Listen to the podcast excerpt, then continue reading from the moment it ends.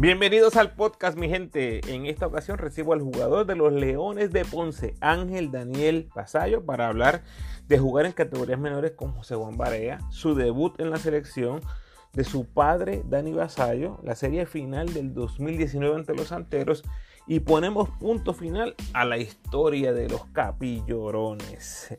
Antes de entrar a la selva con Vasallo, envíame tus preguntas o sugerencias a elramopina.gmail.com y sígueme en tu red social favorita, Instagram, Facebook y Twitter, como El Ramo Opina. Y muchísimas gracias por sintonizar. Si te gusta lo que escuchas, te invito a que te suscribas al podcast y me dejes tu mejor review. Por favor, esas 5 estrellas donde sea posible. En algunos de los episodios previos converso con personalidades del deporte como Evander Ortiz, Luillo, Yeidel Fernández y Carlos González, entre otros. Más de 8 horas de contenido para todos los seguidores del ramo. Del episodio 22 en adelante, todas las conversaciones han sido grabadas durante esta pausa del BCN. Gracias por sintonizar. Que disfrutes.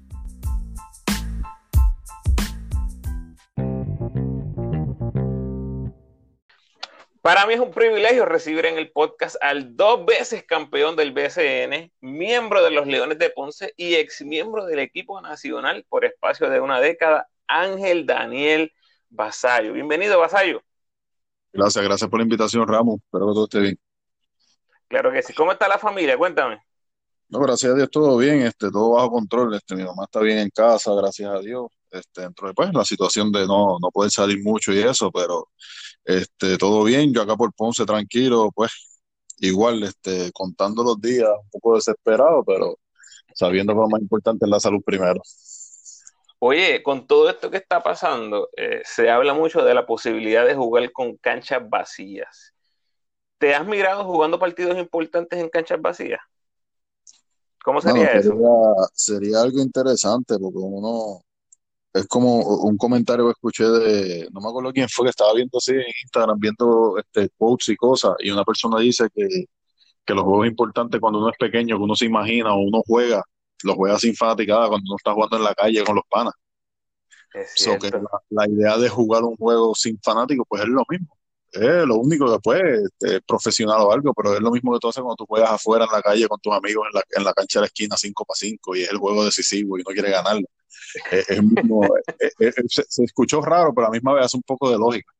Pero la costumbre, de uno tener la, la fanaticada, y obviamente hay muchas canchas que la fanaticada te ayuda el factor cancha local, y nosotros tenemos una de esas. So que yo diría que eso es algo que, que, que pues lo que diría yo que extrañaría un poco de ese aliento, ese caliente de la fanaticada. So que yo diría, pero sería, sería interesante por demás. Pero tú llegaste a jugar juegos importantes con la selección con canchas vacías, porque antes esos torneos que, jugaban cuatro y cinco juegos al día, a veces eran con, la cancha vacía. No, definitivo, los torneos, los torneos, este, los torneos que son de este preolímpicos y esas cosas así, hasta los mismos mundiales, si no jugabas con el equipo local, usualmente no había nadie de verdad es, lo que tú dices, pocas personas, si acaso eran los familiares de uno, que me imagino que eso es lo que yo creo que terminan haciendo, que serían los fanáticos de los, los, los, padres, los familiares más cercanos, los más cercanos de, cada jugador y ya. Que de verdad que a la hora de la verdad, mano, yo creo que cuando tiren la bola al aire uno se le olvida que si hay gente o no y no, uno va a salir a jugar. Está bueno. Bueno, para el que no sepa, ello y yo tenemos una cosa en común en nuestra carrera baloncelística ambos jugamos un solo torneo McDonald's el nuevo día en Puerto Rico. yo por bacalao eh, y tú porque te fuiste para Estados Unidos. Eh, en ese tiempo yo me enamoré eh, del baloncesto de las categorías menores, lo que fue el sub-22 que ganó plata en el mundial, después ver ese, esa camada de, de ustedes. Eh, te cuento que en, ese, en esos tiempos, en esos años, me tiré una foto contigo en las escaleras del Quijote Morales, tú estabas empapado en sudor, como quien dice, ¿qué rayos hace este chamaco aquí viendo una foto? Pero fuiste, eh, fuiste muy, muy, muy cordial, ¿no? Y me, diste esa foto. Recuerdo que era el torneo McDonald's, dicho sea de paso, en Guaynabo, que estaba el sub-21 de Argentina, el sub-21 de Puerto Rico, los Miami Tropics y el equipo nacional. ¿Te acuerdas algo de ese torneo? Vamos, me acuerdo de ese torneo, algo bien cómico fue que, si no me, si no me equivoco, creo que fue el primer juego o el segundo. Este, yo creo que estábamos perdiendo, obviamente, pues empezamos a pelear un poco los jugadores, como que tuvimos una discordia, una discusión, y me acuerdo de Calcaño se, renunció al equipo. Eh, me acuerdo de renunció al equipo, que no me acuerdo si fue el primer juego o el segundo. Este, yo creo que fue el de Miami Tropic, porque el de Miami Tropic fue un juego interesante porque me acuerdo que para eso estaba la discordia de que Denis Clemente, exacto, que no estaba con nosotros, que no estaba jugando, pero entonces juega con ellos y metió bola, jugó muy bien, mano. Obviamente siempre ha sido un jugador que, anota, obviamente, pues por acá estaba, estaba Varea. Obviamente, pues todo el mundo decía a lo mejor porque Bimbi estaba y no estaba a lo mejor él estaba otra persona. Pero pues sí. su trabajo y a la verdad que pues Varea casi jugaba todo el juego y era, y era, y era el, corazón del equipo básicamente. So que yo creo que fue en esa discordia de que el juego estaba apretado o nos estaban ganando, entonces tenía otro chamaco que estaba jugando bien y, me acuerdo que una discusión en el camerino y que Alcaño se, se renunció, me acuerdo, se levantó, me voy, no puedo más con el equipo y se fue. Y nosotros, pues, este, no hay coach. El juego se acabó. ¿Y quién se, ¿Y quién se hizo cargo? ¿Cómo? ¿Y quién se hizo cargo? No, no, pues entonces, no, el juego se había acabado. Si no me equivoco, el juego se, oh, había acabado. La, okay, okay. la, discordia empezó en el, halftime, pero yo creo que el juego se termina. Y después del juego, pues la renuncia, esto lo otro. Y al otro día que teníamos juego, pues eso fue un, cuadrangular que se fueron como tres juegos en cuatro días. Pues él aparece otra vez apareció, habló con el equipo y siguió. Pero estuvo cómico porque era como que pues se fue y todo el mundo pensando, pues, ¿quién va a dirigir eh, mañana? ¿Qué va a pasar esto? Y apareció y se discutió y siguió como si nada y yo como diablo. Pero yo me acuerdo de fue y yo me equivoco fue el primer juego. Tengo una asignación entonces porque yo era tan y tan fiebre, Ángel, que yo tengo esos juegos grabados. Yo tengo ah, esos juegos grabados, así que lo voy a ver otra vez y voy a ver qué, qué logro este recopilar de un rewatch de, de, Sí, yo, yo estaba a otro nivel. Bueno, tú, tú has visto que yo eh, me paso poniendo estadísticas y cosas, pero es que yo, yo, yo recopilo un montón de, de información. Bueno, eh, historia larga, corta, eh, perdí esas fotos con ustedes. Eso fue hace, hace tiempo, hace casi como 15 años, 20 años. Sí. Cuéntame, cuéntame de la foto más vieja que un fanático te ha traído y tú dijiste, era Rayete. Mano, pues yo creo que la más vieja, los, unos amistades mías pusieron, yo creo que fue entre este año o el año pasado, una foto de del equipo nosotros de Dorado, cuando yo tenía siete años que ganamos el campeonato de federación, que viajamos por Orlando, a un torneo en Orlando, y pusieron la foto con el uniforme de Puerto Rico que nos hicieron. Y bueno, exacto, siete años tenía de, ahí del equipo, me acuerdo, del equipo dorado, y ahí fue que hacía tiempo de verdad que no, que, que me dio un poco de sentimiento, porque aparte de esos muchachos en ese equipo, de ese equipo, ninguno llegamos a jugar profesional, único fui yo. Eh, hay como tres de ellos que, que, murieron, que en paz descanse, otros que fueron por mal camino. Eso que es como que diantre, como que uno se da cuenta de que pues, el tiempo pasa y a veces uno pierde conexión con las amistades, cosas y después uno se va a enterar de que pues fulano está aquí, el otro está en la cárcel, aquel esto, aquel lo otro. Eso que era como que como que fue bueno y a la misma vez como que me dio un poco de nostalgia de saber que los muchachos pues no pudieron, no pudieron seguir adelante, pues tenían, tenían mucho talento los muchachos, de pague, pues. Es como todo, no todo el mundo a veces tiene la oportunidad de y las herramientas o la gente que te quiera dar la mano para llevarte a donde tú, a donde tú puedas llegar. Claro. Hablar de la nostalgia de esa época, vamos a hablar un poquito de eso. Eh, escuché que eres de tu Baja, Ah, eh, jugaste en Dorado, tengo que asumir que había cierto tipo de afinidad con los vaqueros, ¿no? Eh, tú con nueve, diez años, no, los vaqueros o te gustaban, no? No, no, yo, de verdad que no era, no era fanático de nadie, era fanático de, de, mi papá que en paz descanse, que para ese tiempo todavía estaba oh, jugando. Este, pero que de BCN así como tal no era, de verdad no veía mucho, para ese tiempo de verdad, y todavía veo baloncesto, pero no es una cosa que, que me encante verlo tampoco pero era, yo estaba más, yo era más de estar en casa, mi, mi papá este, pues, era maestro de educación física y jugaba, por las tardes estaba en la escuela, por la tarde, noche, pues, iba a practicar, mi mamá trabajaba, so, yo estaba mucho tiempo en casa solo, y de verdad siempre estaba más jugando Nintendo, cosas así, so, de verdad no era mucho de, de ver así, mi papá tampoco era de ver baloncesto, mi papá era pelotero hasta la muerte, lo que pasa es que pues nunca pudo jugar, y nosotros veíamos un juego de pelota antes de ver un juego de baloncesto, que era la realidad. Pero era buenísimo en baloncesto. Tu, tu papá tuvo unas temporadas excelentes en el BCN. No, no, definitivo. Pero es como él me dice. Es lo mismo que estaba hablando con los muchachos con la oportunidad los muchachos que no tuvieron. Él, él me lo dijo, siempre me lo dijo, que él le encantaría haber jugado pelota, pero tuvo una persona que apareció, le enseñó a jugar baloncesto y lo llevó, le dio la oportunidad de, vamos a jugar baloncesto y lo llevó. Y en pelota nunca se le dio esa oportunidad, pero si era por él hasta el día de hoy que en paz descanse, le estuviera jugando pelota. Ya era loco con la pelota. Te, te digo que me puso a jugar pelota a los cinco años y me hizo esperar hasta los siete a jugar baloncesto. ok, ok. Bueno, eventualmente este, llegas a, a, Virginia Tech y siempre a uno le da curiosidad con ver, que por cierto, también tengo juegos tuyos con Virginia Tech eh, por ahí en mi colección. Jugaste contra grandes jugadores como JJ Reddick, Tyler Hansbrough, Ty Lawson, etcétera, etcétera. ¿Qué fue lo mejor que enfrentaste? El mejor jugador que tú hayas enfrentado que nunca llegó a donde se esperaba. Bueno, habían, habían, hubieron varios, hubieron varios, pero había, mano, había un buen garcito este, de Universidad de Virginia. Porque Gravy Vázquez fue uno que yo creía que, pues, yo no creía que iba a llegar a NBA, pero sabía que tenía potencial para jugar mucho, para llegar a jugar a Europa, algo así, un grande, pasaba bien, anotaba bien fogoso, bueno, Latinoamérica, Latinoamérica obligado como es. Sí, sí, sí. Eh, y obviamente pues su carrera se, se, pues, se cortó por las lesiones, pero había un point hermano en, en Virginia, en ese de Virginia, Sean Singletary, hermano.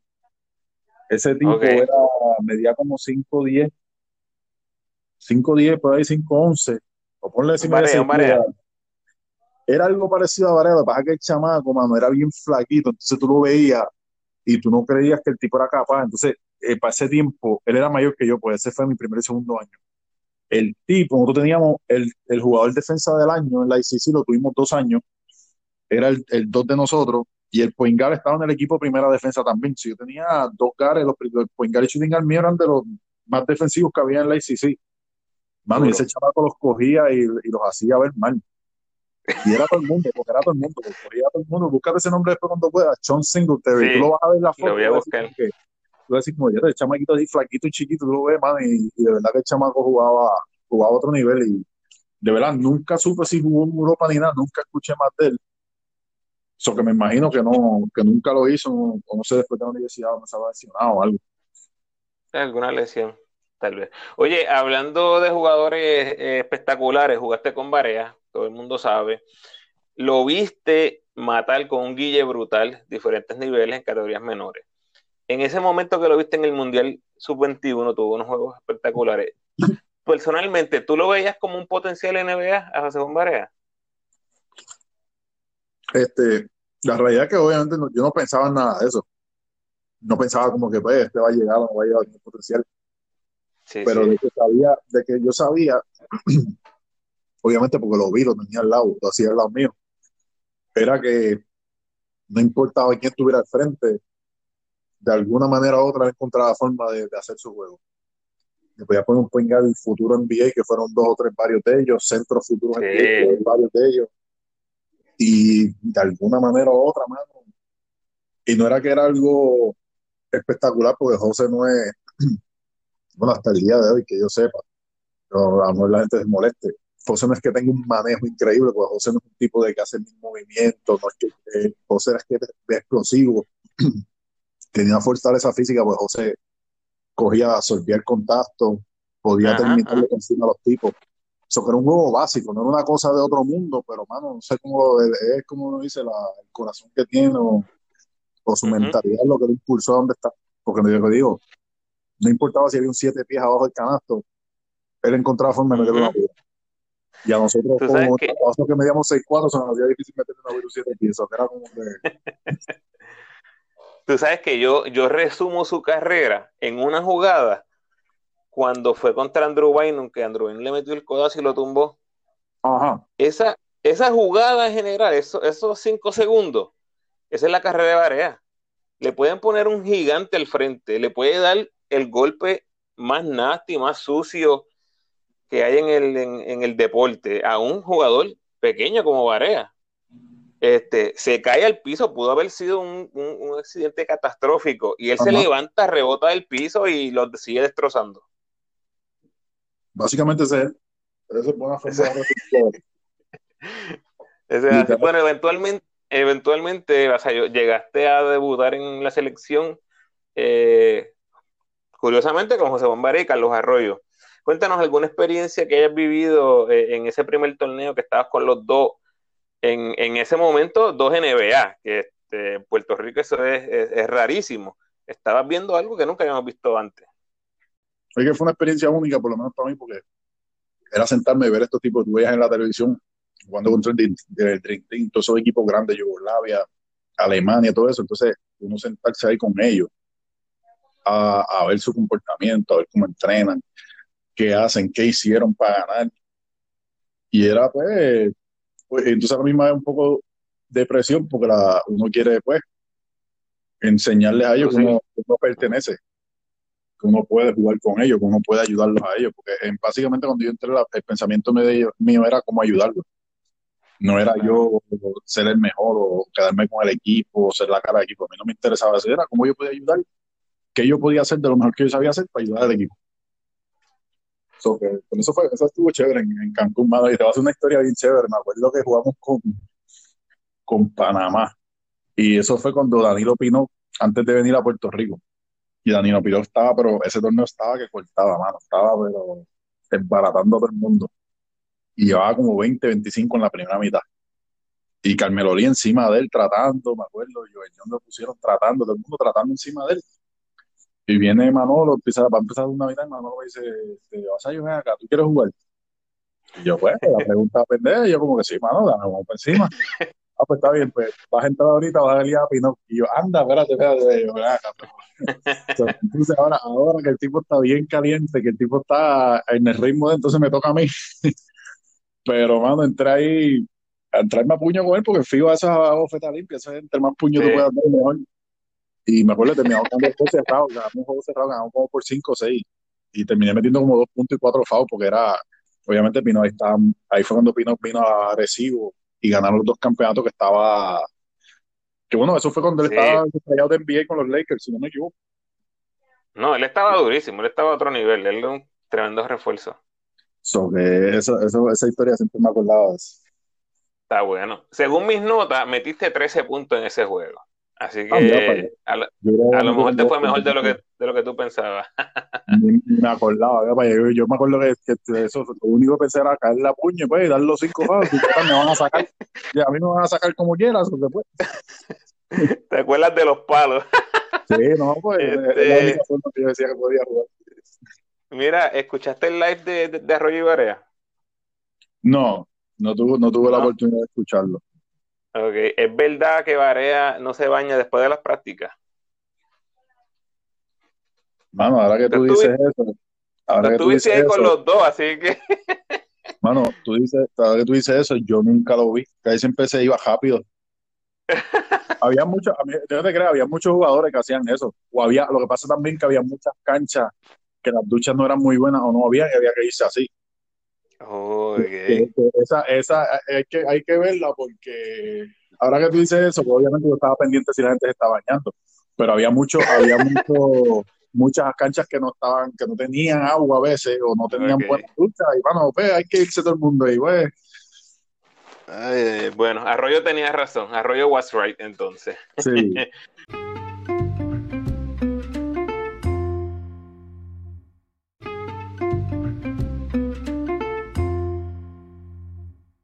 Vasallo, tú naciste en el 86, yo nací en el 81, eso significa que más o menos hemos visto las mismas eras del baloncesto en Puerto Rico.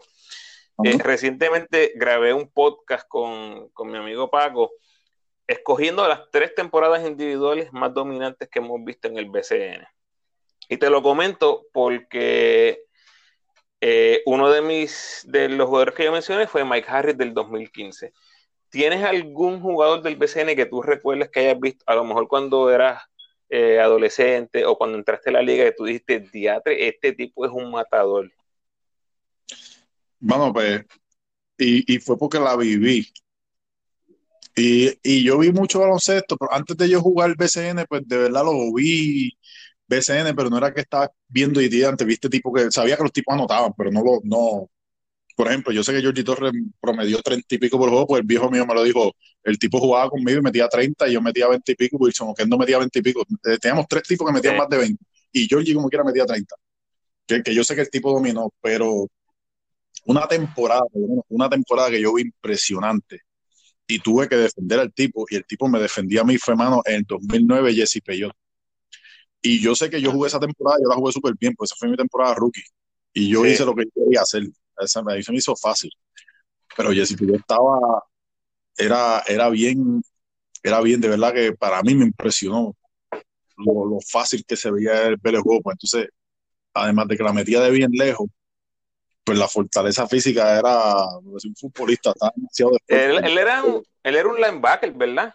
Él era wide receiver, wide receiver. Oh, wide receiver, ok. Entonces, por lo que él me dijo a mí y por lo que se comentó era que él había, él había, lo habían cortado de, un, de la última práctica los Jets, los New, York, los New York Jets, lo habían cortado. Y dijo, pues voy a seguir jugando básquet. Y vino para acá a jugar baloncesto. Pero el tipo estaba en una condición física, pero ridícula. Esa, esa de las temporadas que he visto más dominante, esa. Porque Mike Harris dominaba y dominó. Eh, y no estoy diciendo que no fue de las mejores. Pero ese equipo nosotros estábamos, había tantas piezas alrededor. Sí. Que, que mano, y, y, esta es mi opinión personal. Para mí, Yogu dominaba más. Pero. Sí. Pues, pues, mira, esto es lo curioso, esto es lo curioso. Bueno, voy, voy, voy a invitarte a que escuches el podcast a, a, a ver qué tú crees, porque todo el mundo tiene su, sus propias listas, pero el que el Mike Harris que yo escogí fue cuando Aidiogu no estaba. Eh, con Aidiogu ese año, este, tú jugaste bien, Carlos Rivera jugó bien, estaba Mike Rosario, Aidiogu era un 20-10. Harris hizo mucho, obviamente, pero no tuvo que hacer tanto como el, el siguiente año que quedan campeones y no estaba Aidiogu, creo que era sí, este, que estaba útil, estaba útil y, y Terrenchano, que, que estuvo bien inefectivo, en verdad que no me acuerdo si fue una lesión o algo, pero sí, empezó bien, el equipo completamente. Okay. Sí, no, no, ahí, ahí, esa temporada pues fue más, fue más ofensivamente, era, era, más entre Mike y yo, era los más que estábamos cargando en el lado ofensivo y Mike Rosario. Uh -huh cuando, cuando estaba ahí haciendo sus cositas, que éramos los más, por lo menos yo y Mike éramos más involucrados ofensivamente, obviamente cuando estaba ahí, pues eran ellos dos. Sí. Pues sí. ese año, pues Mike tuvo, lo, también lo que pasaba era que, que Mike, por lo menos en los juegos importantes, los juegos grandes, pues siempre ponía, una, ponía un juego sobrenatural que tú decías diantre, y ahí se te olvidaba, pues, lo que hizo Fulano Olano, porque siempre, por lo menos, los dos juegos cinco que nosotros ganamos en Arecibo, el primero, el primer año 2014 fue, sí. me acuerdo que como 15 rebotes, metió 20 y pico largo, cuidado si 30. Y al uh -huh. otro año iba en mismo ritmo más o menos, para que sale por falta. Y entonces Uter pues termina el juego conmigo, Mike y todo el mundo, todo el mundo chipeamos ahí, pero como quiera contigo, Mike fue el que empezó el ritmo de juego, el juego 5 allá en Arecibo para llevarnos a donde estábamos. So que esas son las cosas, cada vez que se necesitaba un juego grande o algo, pues siempre estaba ahí. Que, que yo creo que eso lo eleva más, lo eleva más en, en su estatura de, los, de, las temporadas grandes en BCN. Yo creo que Mike Harris es, o bueno, esta es la, esta es la pregunta, ¿es Mike Harris el, el único jugador en la historia que legítimamente podía jugar las cinco posiciones en, el, en un equipo? ¿Las cinco posiciones? Te lo digo porque podía bajar el balón, tú le ponías la bola en la mano y él no estaba eh, reacio a hacerlo. No, no, no era algo extraño. En esa serie final tiró 45% de tres como un escolta. En slasher podía penetrar, podía tirar el, el, el, el, tiro largo, tenía este, podía postearte espaldas al canasto, podía postearte de frente al canasto, defender cualquiera. Ese es mi argumento. ¿Qué tú crees? No, no, no, Mike no estaba no. ni cerca. No, no, no, oh. cerca, no. Mike, Mike, Mike driviaba, lo que pasa es que Mike bajaba la bola porque eh, la estrategia de nosotros era que el grande de ellos, como no lo quería defender, lo esperaban en, en la línea 3 del otro lado, pues se la dábamos y él la bajaba. Okay, esa, era, okay. esa, era, parte de la estrategia. Eh, su manejo de balón no era el mejor, él trabajó, eso sí, el tipo trabaja tanto que, que está donde está por ahora, por, por eso, por su trabajo, pues él no, él no manejaba tan bien el balón, lo que pasa es que obviamente con su fortaleza física, a la que él te saca medio paso, ya te desplaza y, va a llegar, va a llegar la, va a llegar el canasto. Este, pero no, no, yo no diría que, que, que ese, ese, requisito hasta la 3, te podría decir hasta la 3 podría jugar la 3, pues obviamente puede coger catch and shoot, despotearse, este, esas cositas, puede postear un tipo si tiene que postear un 3, hasta la 3 yo te diría que lo, que, que inclusive hicimos una serie, no me acuerdo qué serie, A contra Mayagüez, eh, el 2014 fue, sí, el 2014 porque Uter estaba, cuando Uter venía del banco, Ajá. Eh, fuimos, nos fuimos con Carlos, yo me fui en la 2, Mike en la 3, Uter en la 4 y dio en la 5 contra Mayagüez. Me acuerdo como eso lo llegamos, a hacer. Pero obviamente pues era bien, era la ofensiva se cambió, se estructuró y eso, pero no, no te diría hasta la 3, de la 3, de la 3 para abajo sí. 2 y 1 pues Pero bueno, entiendo todo el momento. A lo mejor es que en una serie, en una serie uno, uno pudiera verlo. este, Basayo, el año pasado, 2019, tienes la serie final contra Guada. Eh, háblame un poquito, sé que estoy, estoy tocando un, lugar sensible. Eh, ese, ese juego quinto en Aguada, cuando dejaron ir esa delantera de 18 puntos. ¿Crees que Ponce perdió la final en ese juego? No, todavía faltaba ya que ganar otro juego pero no es lo mismo yo llegar al Pachín 3 a 2 que llegar 2 a 3. Este, la presión es completamente diferente, pues Aguada pues ya el juego 6 lo jugaban más relax, sabiendo que si perdían jugaban 7 en la casa. Pero pues hermano, ¿qué te puedo decir del juego 5? No pudimos anotarle 4 minutos, ellos anotaron 8 tiros de 8-8 de campo, son cosas que uno no puede, que son difíciles de explicar. No cruzamos el balón de mitad cancha, creo que de, esa, de esos cuatro minutos no cruzamos el balón como cuatro o cinco ocasiones, no cruzamos el balón de mitad cancha, fue de novel o violación, que son cosas que tú puedes, has visto baloncesto históricamente yo creo que eso nunca ha pasado. Que nunca, hay equipos que no anotan en cuatro minutos, pero que en un cuarto cuarto no tengas un solo intento, porque creo que tuvimos un intento el canasto, que fue una huira Carlos Rivera, Creo que fue el único tiro que tuvimos porque el otro fue una ofensiva que le cantaron a Víctor, una huira que se fue le cantaron un ofensivo. Esos fueron los únicos dos intentos que tuvimos literalmente en cuatro minutos hasta que a mí me dan el foul, que meto el primer tiro libre, con todo eso para empatarlo y fallo el segundo para empatarlo. Eso que tuvimos el, con todas las cosas que pasaron, tuve la oportunidad de empatarlo para darnos un respiro, a ver si podíamos sacar el juego. So, no, es, algo, es algo difícil de explicar, pero de verdad que, ya se perdió, ya eso claro, claro. Me, da mucha curiosidad. Jonathan me contaba en, una versión anterior del podcast que al otro día, previo al sexto juego, el, el, análisis en video eh, del equipo de Aguada, lo único que pusieron fueron los últimos cinco minutos.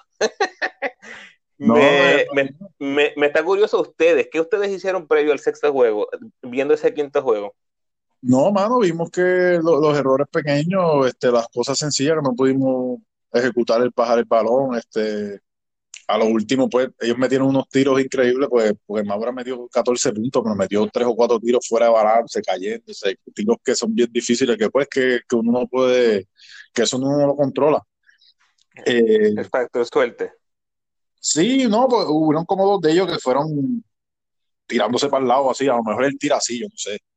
Pero pues, y no había jugado en todo el juego, que tú dices, pues, chamaco frío va a entrar y va a meter 14 puntos en, cuatro minutos, pues, cosas que pasan. Pero nosotros no, nos preparamos no, la misma preparación que teníamos. Nosotros vimos lo que, lo que hicimos, el juego y cinco hicimos, ejecutamos el plan y teníamos el juego donde queríamos. Hicimos lo que teníamos que hacer. el juego sexto era hacer lo mismo, ejecutar el mismo plan y tener el juego. Lo que pasa es que ellos vinieron con la misma energía y a lo mejor, no sé si los muchachos no, no se quitaron o no.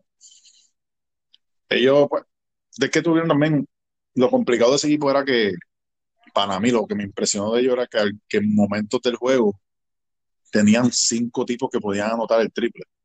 Entonces te, hacía bien difícil defender porque se abrían tanto la cancha que era, era complicado. Cuando ponía a Ricky en la 5, Claver en la 4, a Holland en la 2 y ponía al mismo Jonathan en la 3 a veces, pues a veces Jonathan ni jugaba tanto, o tenía a breve. Entonces, este, ponía la defensa a trabajar y pues obviamente nosotros éramos, la rotación era mucho más pequeña que la de ellos. So que ellos, ellos aprovecharon, ellos hicieron lo que tenían que hacer que de verdad no, yo no me siento, me siento mal que perdimos, pero no me siento como que pues, claro, nos sacaron las patas en la serie, dimos lo que teníamos que dar y mejor motivación para este año. Seguro que sí. Mira, de una, de una memoria tal vez negativa a una positiva, cuéntame de los capillorones. Eh, la verdad, te voy a ser 100% honesto, no recuerdo si alguna vez explicaste eso. Eh, mi, mi, pregunta, ¿era por algún jugador específico? ¿Era por, por los jugadores? ¿Era, era por la gerencia? ¿A quién, ¿A quién le dedicaste eso?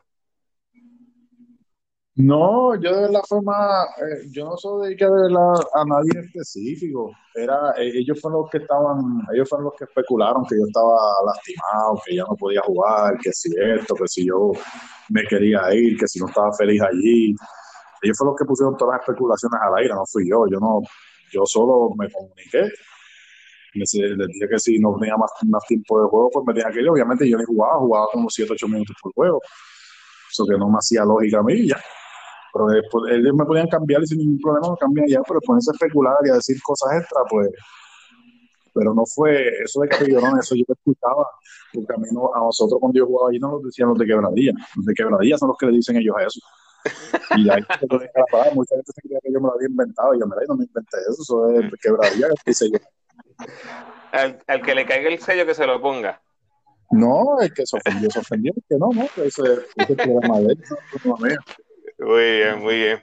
Eh, hablamos de tu papá brevemente hace un ratito. Eh, dime el consejo más on point que te dio tu padre, eh, quien ya hablamos, murió a los 55 años, extremadamente joven. ¿Cuál fue el consejo más on point que te dio tu papá del BCN? que era una liga bien física, obviamente ya yo lo sabía, lo había visto, pero que era una liga física que se requería el trabajo más mental que físico. Obviamente no quiero decir que no, que no entrenen físicamente, pero que él me decía que la batalla mental era, era bien importante porque lo, ahí se jugaba muchos juegos corridos a la semana, entonces tenías que tener la habilidad de jugar un juego malo y borrarlo y seguir jugando porque vas a tener más juegos. Entonces, él sabiendo, pues me decía, pues sabiendo cómo tú vas a jugar, tu tipo de juego, van tú vas a depender, los, equipos van a depender a veces de tu trabajo día a día, pues la consistencia. Me decía, esa parte mental y la consistencia de todos los días, aportar, hacer lo que tú tienes que hacer para ganar juego, pues eso fue lo más que, que él me dijo, me, me expresaba en esos tiempos. Muy bien. Eh, sé que has visto algunas de las stats eh, que posteo eh, y by the way, aprecio mucho el apoyo que le das a mi trabajo. ¿Qué piensas cuando, cuando miras todo lo que has logrado en el PCN? Mano, me siento orgulloso porque el saber de que a lo mejor pude haber, pude haber dicho ya no voy a jugar más después de varias lesiones de rodilla y, pues, y hacer otra cosa o, o, jugar y pues ser parte de, la liga y ya, o no seguir tratando de trabajar para ser el mejor que pudiera ser, pues me orgulloso saber que todavía este, soy capaz y lo que soy capaz todavía de hacer este, aún junto a las cosas que me han pasado.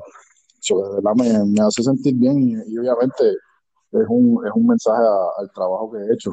Este, a lo mejor no parece, pero por lo menos yo físicamente tengo que entrenar, tengo que hacer muchas cosas para, mantener mi nivel a, a, donde estoy. Y de verdad, mano, es, me enorgullece saber que por lo menos uno está en, en, la lista entre los mejores, por lo menos activos en, en mi tiempo, en mi época. Claro. Bueno, Ángel, unas últimas palabras para tus fanáticos.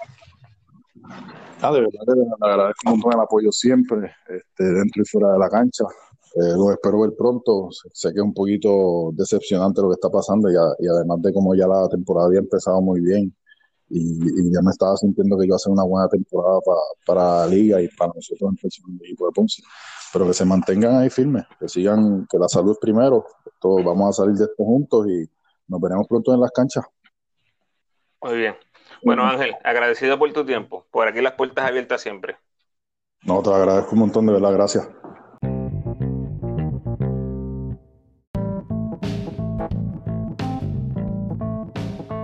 Gracias por tu sintonía, mi gente, y gracias a Vasallo por aceptar la invitación al podcast. Por favor, dale like y share para que todos los fanáticos de los Leones y del BCN puedan disfrutar de nuestra conversación. Como siempre, te invito a que te suscribas al podcast en tu plataforma favorita y me dejes tu mejor review, por favor. De nuevo, gracias por sintonizar.